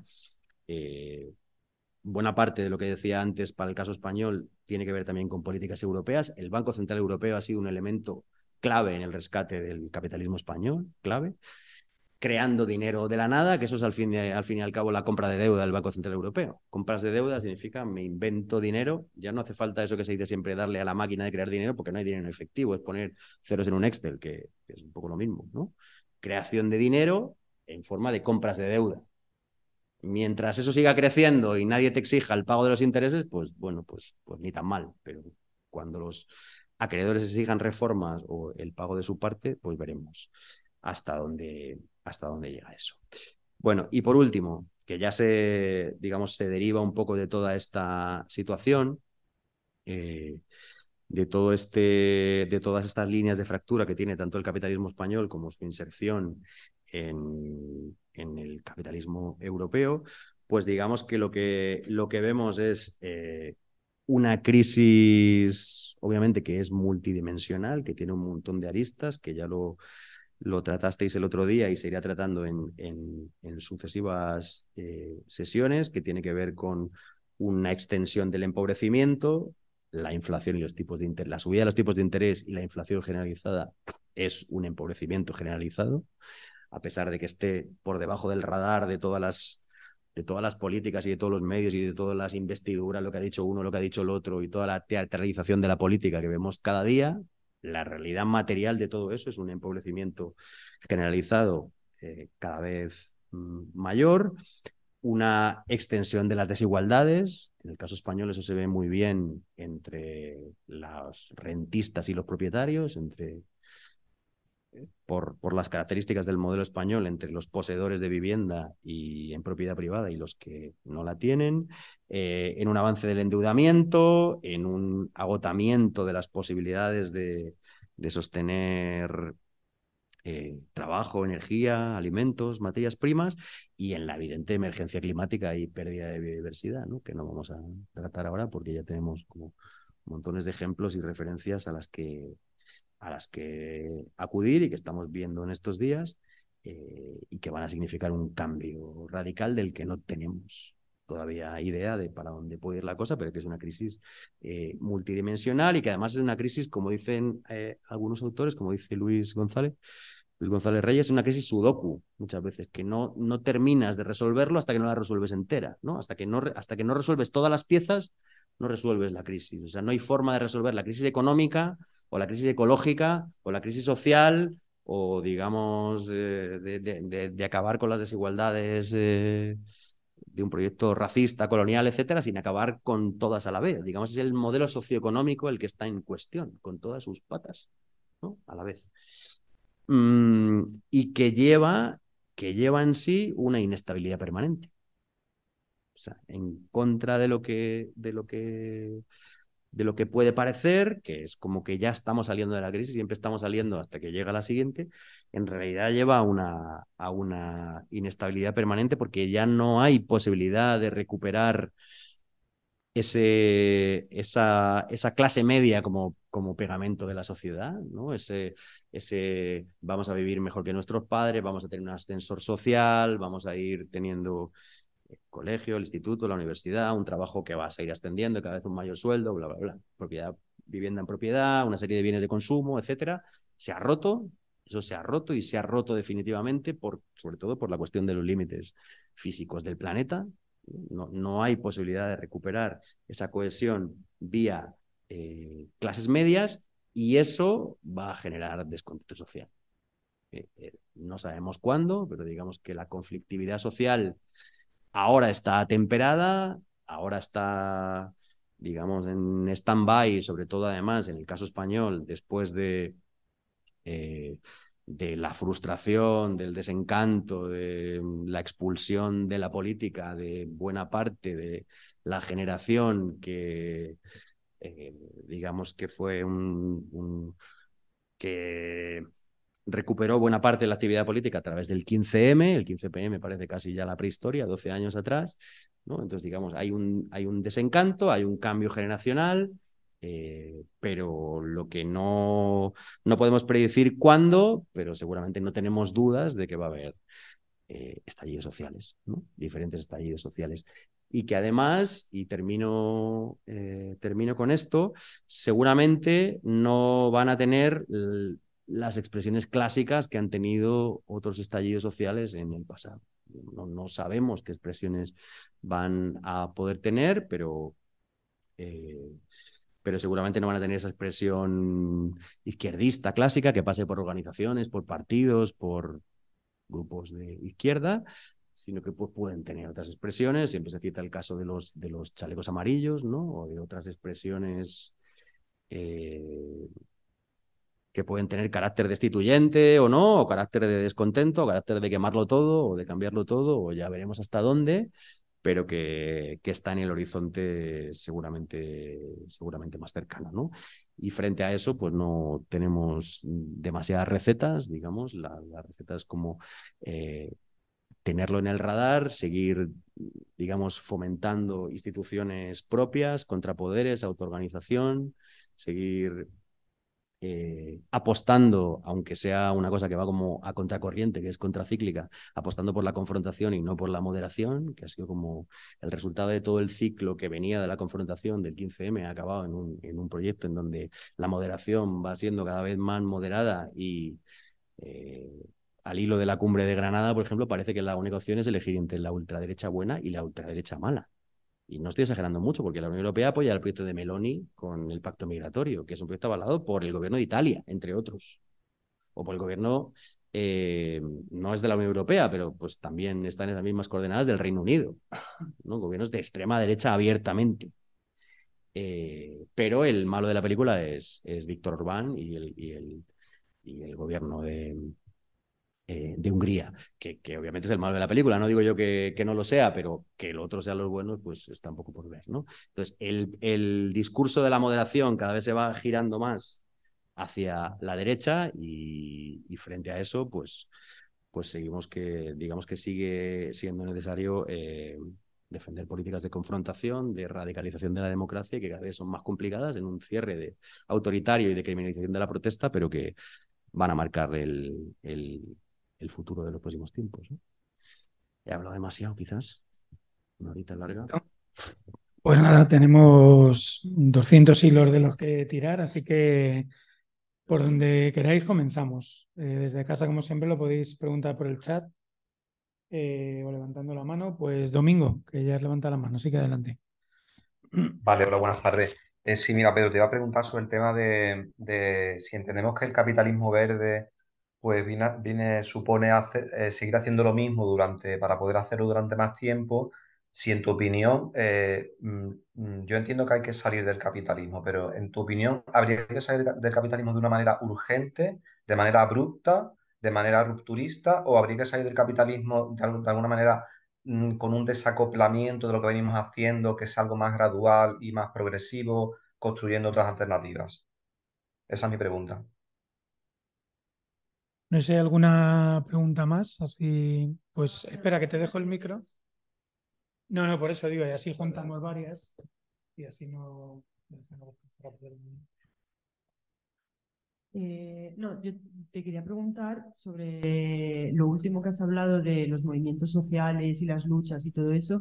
Sí que es verdad que ahora como que hay una tendencia más a, a los extremos y sobre todo al extremo de derecha, pero normalmente, a lo mejor me equivoco, ¿eh? normalmente quien empieza los movimientos sociales o quien da forma a este tipo de luchas y de movimientos es la gente más joven. Y la gente más joven es la misma que después en las urnas nos expresa. O sea, Meloni ha ganado en Italia, pero ha sido, han sido las elecciones en las que menos gente ha ido a votar. Aquí en España no ha ganado, no ha ganado la ultraderecha, de hecho ha perdido escaños porque se ha movilizado un poco más de gente pero sobre todo yo lo que veo es que cuanto, o sea, la gente más joven es la que menos interés tiene en la política. Luego es la, la, la, que, muestra sus ideas de forma más extrema online, pero no salen de eso online, o sea, no se movilizan, no salen a la calle, no, no, no van a votar ni a la derecha ni, ni, ni, ni a la izquierda. Entonces, esa era mi observación. Sí, sí. Pues si quieres empezamos con estas dos y... Eh, también, también, se puede discutir, ¿eh? no solo presentar. O sea, se puede discutir todo, que hay muchas cosas que, que, que, se, que se, pueden y se deben discutir, ¿no? Eh, o sea, la idea de una, de una lo, lo, lo, comentaba un poco antes, ¿no? La idea de una transición ordenada en donde, en donde se pueda ir pasando de un modelo de capitalismo fósil a un modelo de capitalismo verde y digital, con todas las comillas que, que podamos ponerle, eh, salta por los aires definitivamente con la guerra de Ucrania, como decía, mm, y, digamos se pone en marcha de una manera bastante acelerada ese cambio al, al modelo de, de, expansión de renovables. Eh, ¿Cómo podría ser eso en términos más amplios, no solo en, en, términos energéticos, para una salida del, del capitalismo? Pues pues, pues la verdad que no lo sé. Yo mmm, no, no, tengo muy claro que por todas las fuerzas que tenemos enfrente eh, sea mmm, demasiado posible, más allá de lo teórico, una salida, digamos, suave o una salida gradual del modelo en el que estamos, ¿no? Que tiene tantas aristas y, no digan, digamos, hay unas posiciones de poder con tanta fuerza que no las van a soltar eh, de una manera amable. Eh, no, no, no, no estoy muy seguro que haya posibilidades de hacerlo de una manera que no sea abrupta, la verdad. Pero creo que es algo que, que seguramente pues, pues, pues iremos viendo en los próximos tiempos. Las, las, las posibilidades de una salida mmm, que no pasen por, por la fuerza, pues en, o por, digamos, procesos más o menos violentos, en el pasado no han terminado de, de funcionar en, no sé si ningún caso, pero casi ningún caso. Ahora se, se, se, acaban de cumplir, ahora el 11 de septiembre pasado, 50 años del golpe de Estado en Chile, en donde se intentó la vía chilena al socialismo, que así se llamó, en donde hubo una eh, una política del gobierno de Allende de no armar a su propio pueblo para hacer frente a futuros golpes que estaban en ciernes y que se podían ver. Hay mucha discusión al respecto. Ha habido luego mucha discusión en la izquierda sobre, sobre la oportunidad de eso o no, pero digamos fue una apuesta llevada hasta sus últimas consecuencias, hasta el punto del golpe de Estado, la doctrina del shock y, todo lo que vino eh, después, que no, que no fue a buen puerto, ¿no? ¿Qué, podría pasar en, en, sitios como la provincia de España o en otros países de Europa o tal? Pues no lo sabemos. Lo que sí sabemos es que enfrente tenemos, digamos, fuerzas muy poderosas, no solo las élites político-empresariales, sino sus derivas eh, policiales, militares, judiciales, por supuesto, que el, el, poder judicial cada vez está interviniendo más en, en, todo lo que tiene que ver con la acción política y en un sentido mayoritariamente negativo eh, y, en donde, y en donde veremos cómo se van dando esos, esas, posibilidades, ¿no? Eh, conectando esto con, con, lo que hablábamos de, digamos, las perspectivas de la, de la gente más joven y sus posibilidades de, de politización, no, frente a ese, digamos, frente al descontento del, eh, que puede haber con las políticas progres, ¿no? Que, vinculadas a la Unión Europea, a la OTAN, a un cierto cierre autoritario, etcétera, pero con esos valores progresistas, supuestamente, bueno, pues tienen como, como dos salidas, ¿no? Tienen una salida, digamos, que pasa por todas las posiciones de reforzamiento nacional, que es donde está intentando pescar ahora mismo Vox sin demasiado éxito, lo cual no significa que no haya unas condiciones de posibilidad para que otras extremas derechas organizadas de otra manera puedan pescar en el futuro. Eh, seguramente Vox es un partido demasiado aristócrata, demasiado, pues ahora mismo cuasi falangista, eh, demasiado de marqueses y de ricos del barrio Salamanca, pero en otras condiciones, pues podría conectar con ciertos eh, sentimientos de, nacionalistas, digamos, eh, y de, en un contexto de escasez, de escasez creada, de escasez que podía ser de otra manera, y que ya sabemos que podría haber una distribución de la riqueza de otra manera, pero digamos de una escasez inducida, en donde no va a haber para todos, entre comillas, pero, tiene que haber primero para los de aquí. Esto que ha pasado en muchos países de Europa en España tenía una traducción importante en Vox, que ahora digamos que va un poco para abajo, que, que seguramente va camino de su absorción, si no toda parte, dentro de lo que era el viejo Partido Popular, seguramente hasta la siguiente crisis. Pues ya veremos qué expresiones tiene, ¿no?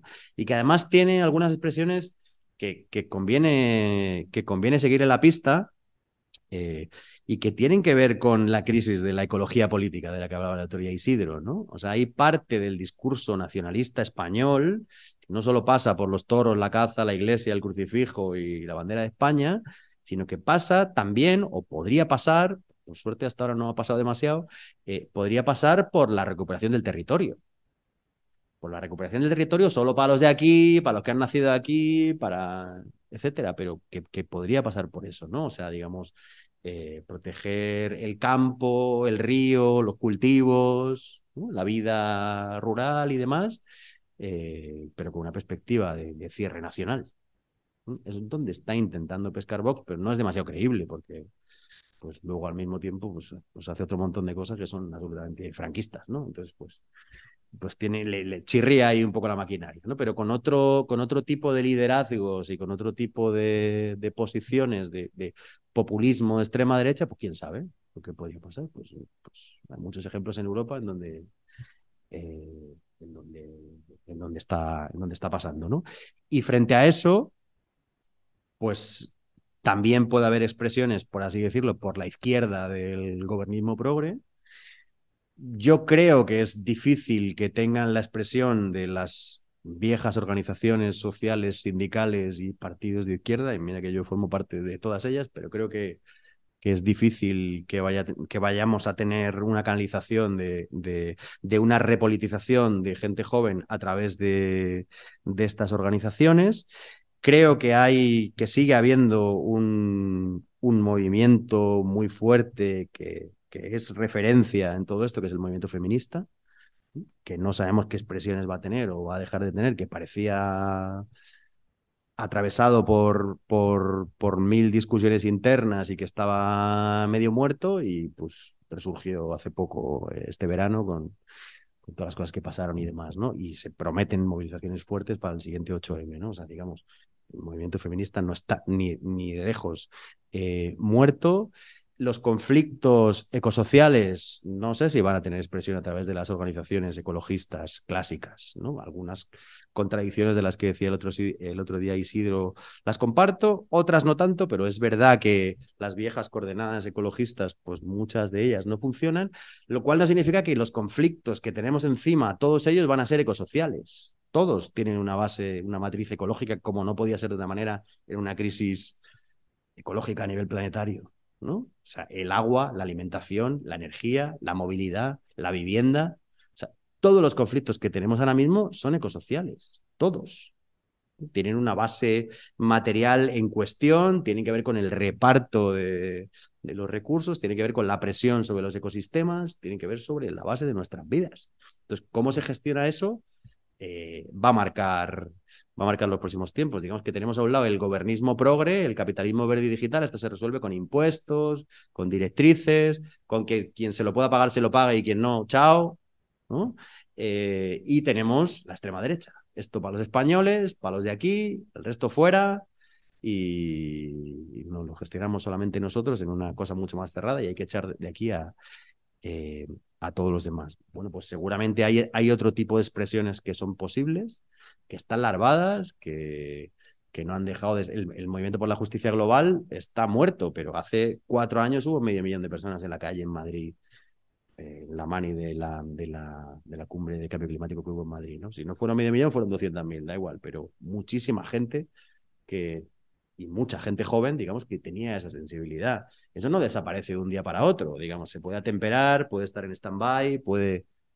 Pero es estar en reflujo, pero digamos, resurgirá en un momento. ¿no? no es una fe en nada, no es una esperanza en que va a pasar, es, en realidad es que es, la historia ha sido muchas veces así. ¿no? Eh, Antonio había levantado la mano desde casa. Sí, hola, hola, no sé si se me escucha bien. Eh, sí, ¿no? Sí, sí. Vale, básicamente, a ver, eh, gracias Pedro por, por la posición. que estamos con la pantalla quitada, pero que estamos aquí detrás, ¿no? El, eh, a ver cómo monto la, pregunta que te quería hacer.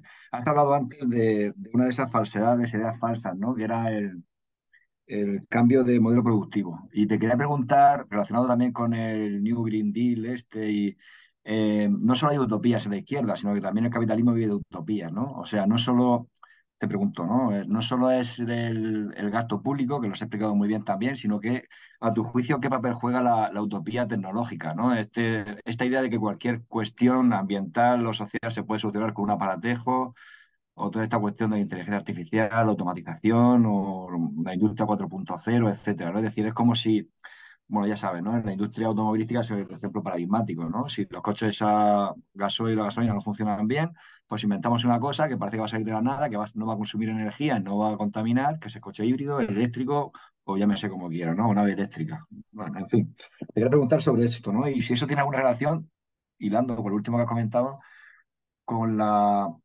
eh, repolitización o falta de, de participación política un tipo de participación política diferente que tiene que, que, que estar mediada con las redes sociales, ¿no? Eh, mm, no sé si hay ahí también un punto importante, pero básicamente la pregunta era esto, ¿no? Las utopías tecnológicas del capitalismo y qué opinas sobre, sobre esta salida que nos venden también de, de, de este imaginario digital, ¿no? automatización, digitalización, un mundo virtual, una solución tecnológica, etcétera, etcétera. ¿no? Que es un discurso también que a mí me parece bastante interesante y, y gracias por la, por la ponencia. Si hay alguna cuestión más por aquí, si no pasamos. Vuélvete contestando esto. Ah, pues venga, sí, así vamos. Pues a colación un poquito de lo que hablabas de, que todo es ecosocial, eh, te quería preguntar también el tema de la militarización, de reforzar todas las presiones migratorias y demás. ¿Todo esto no puede ser también un poquito el plan europeo a larga vista por el tema de las migraciones masivas por el cambio climático? Un poquito empezar ya a reforzar antes de, sin decirlo claramente, pero sabiendo lo que se nos va a venir encima para estar preparados en ese punto.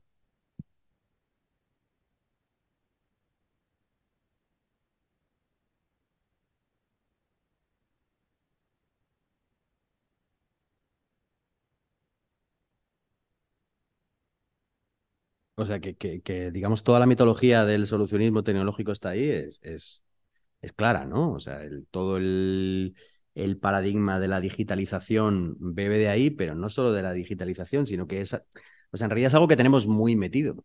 Es difícil salirse de eso, todas y todos lo tenemos bastante metido, ¿no? Hemos, hemos crecido en la idea de que va a haber coches voladores que, que que se muevan con agua y vayan por el espacio y, y no, no, no, en armonía con el entorno y no sé qué, en autopistas de no sé qué tipo, y en fin. Hemos crecido en ese tipo de, mitologías y es difícil quitárnoslo de, la cabeza también por, yo, tengo además formación científica en ciencias experimentales y por todo lo que ha sido la tradición de la formación científica y demás, es como que, que, es, que es a donde te lleva, digamos, esa, esa formación que tenemos eh, muchas, ¿no? En cómo pues ya, pues ya se va a inventar algo que, que, arregle todo esto, ¿no? Lamentablemente en este caso creo que, lo, que, los, efectos de la emergencia climática son, son tan visibles, son tan rápidos y están disparando las previsiones mucho más rápido de lo que todo el mundo pensaba. No sabemos si ya se están activando, que tiene toda la pinta que sí, los, los eh, bucles de retroalimentación positiva, es decir, que muchas veces se estudian como los efectos por separado, pero los efectos cuando se dan a la vez tienen efectos sinérgicos que, que multiplican sus impactos, ¿no? Entonces seguramente estamos empezando a ver efectos de ese tipo, ¿no? Batiendo todos los récords de, de todo todo el rato. Eso lo, lo, vemos a menudo, ¿no?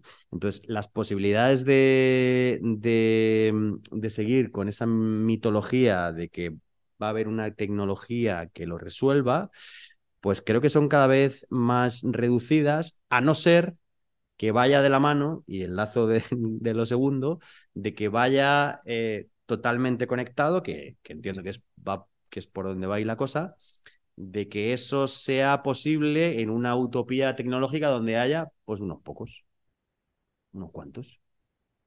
Los que hemos nacido en esta tierra, los que no nos van a echar de aquí cuando no sé qué, los que vamos a seguir teniendo vivienda donde tener y trabajo con el que poder subsistir.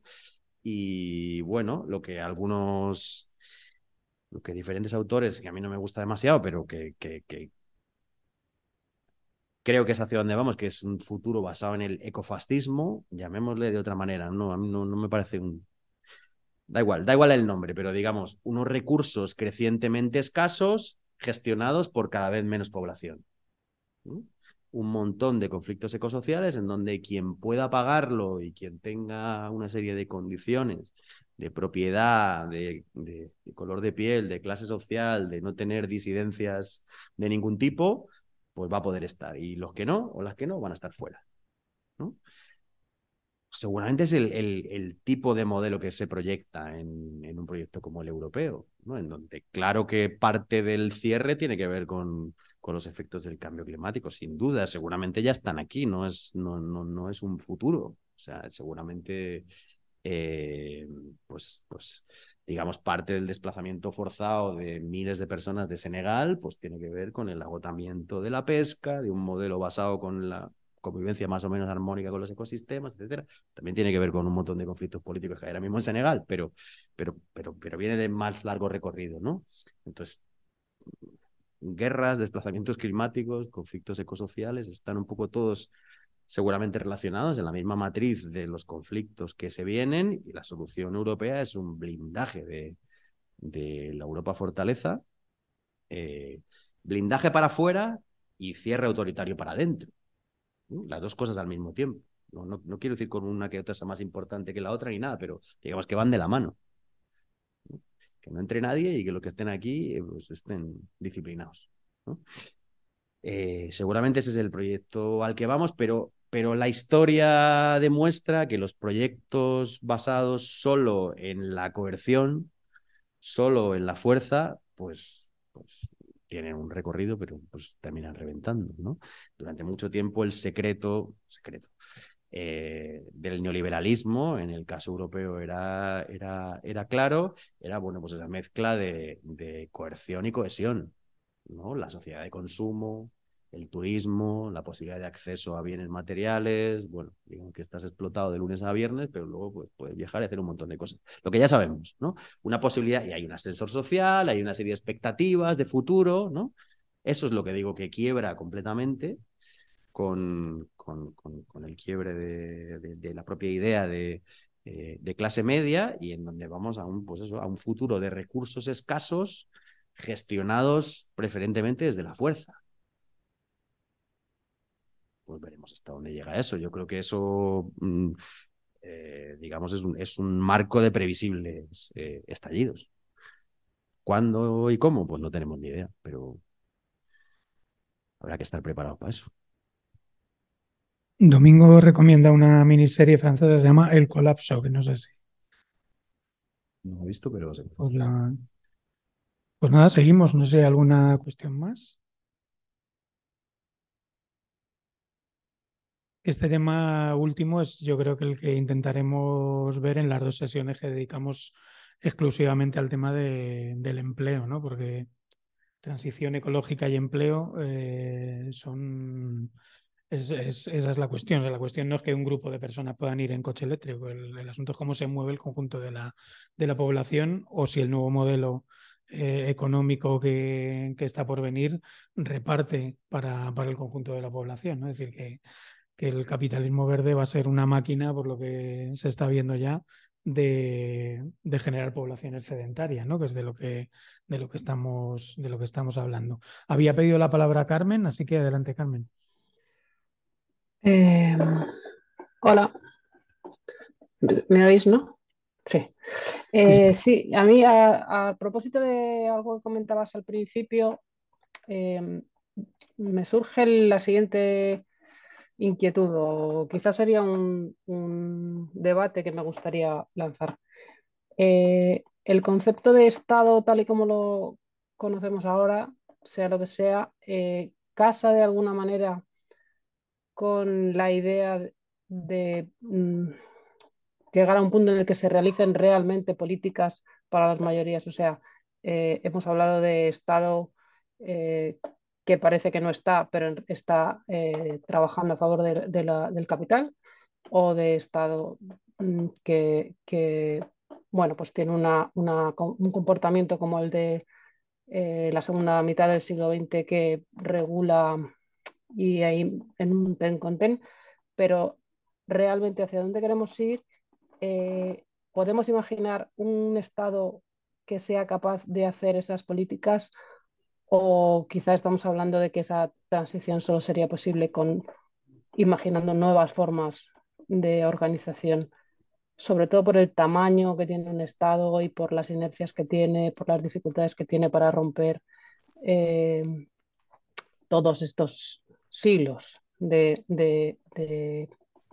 peso, ¿no?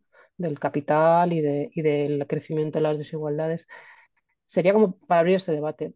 ¿Qué tipo de Estado eh, podemos imaginar que sería capaz de llevar a, ese tipo de políticas o si quizá tenemos que olvidar, sobre todo, además, hablando del tiempo que tenemos, como tú comentabas, eh, si quizá tenemos que empezar a pensar en otra cosa, que no serían estados, serían otra forma de organización o, una cosa así. Gracias.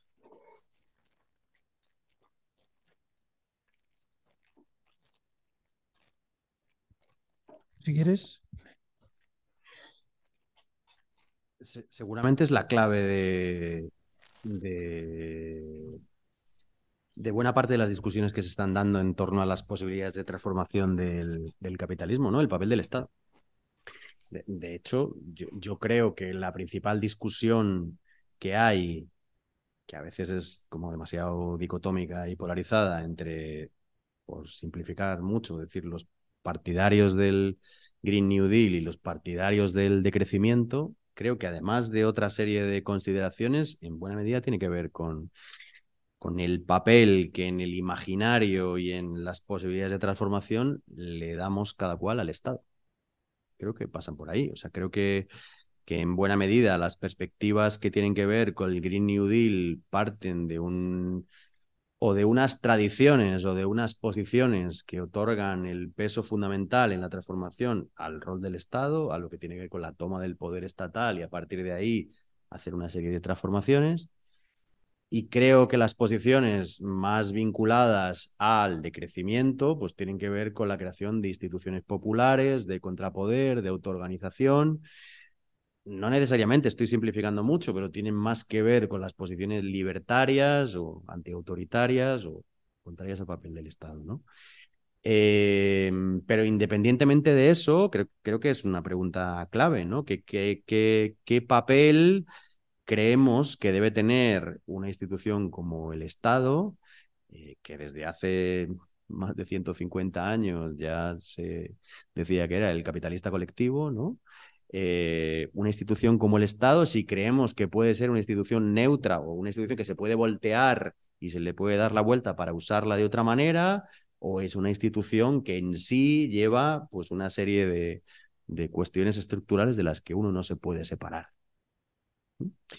Yo, yo, estaría más por esta segunda visión, pero es un, es un tema claramente a debate, ¿no? Yo creo que el Estado hoy, aquí y ahora, en 2023, eh, tiene pocas posibilidades de transformación. No digo que no tenga ninguna. Pues hay, digamos, posibilidad de mejora en las políticas públicas que son claras y evidentes y que aquí y ahora se podrían hacer.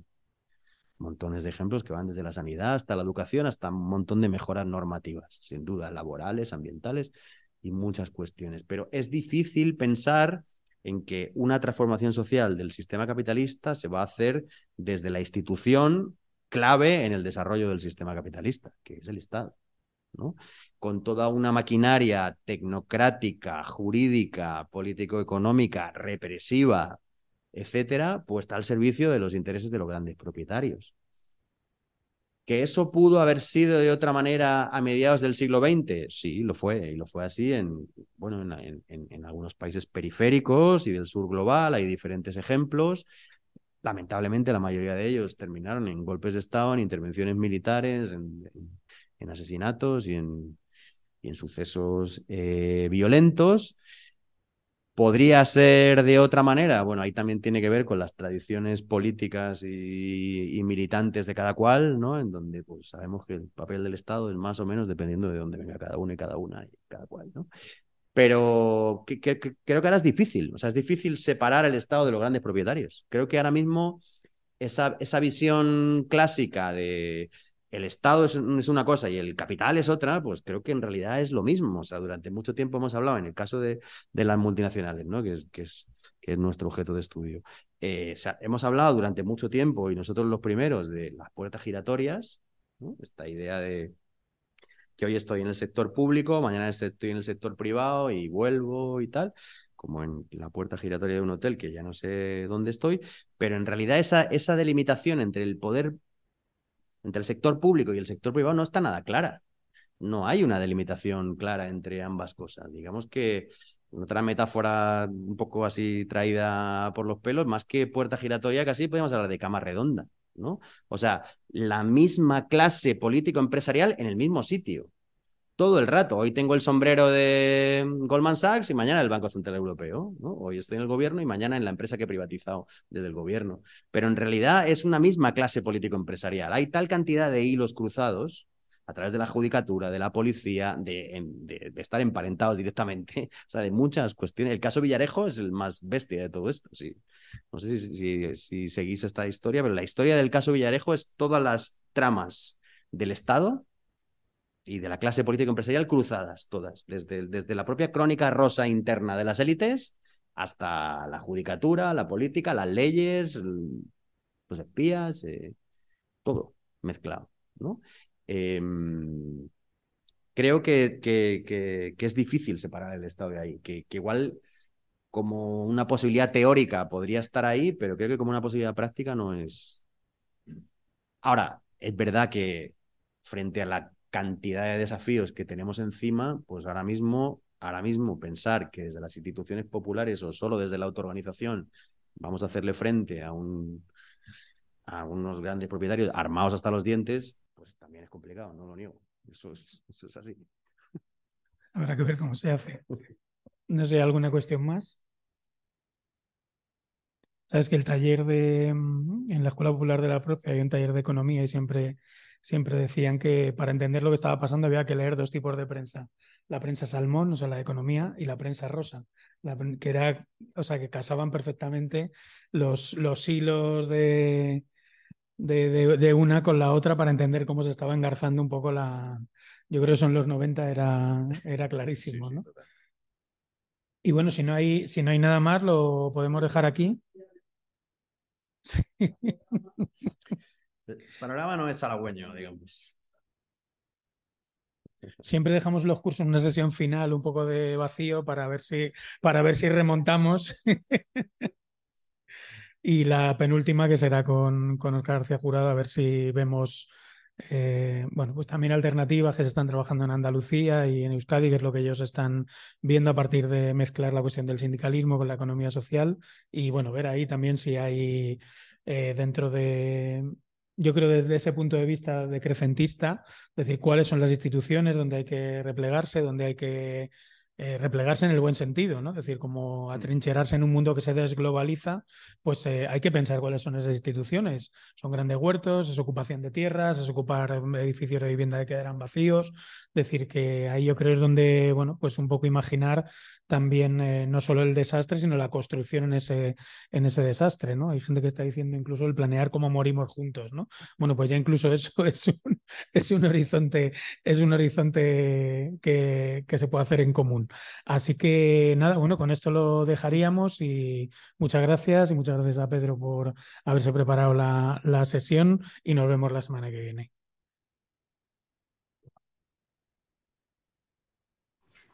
Gracias, chao, chao.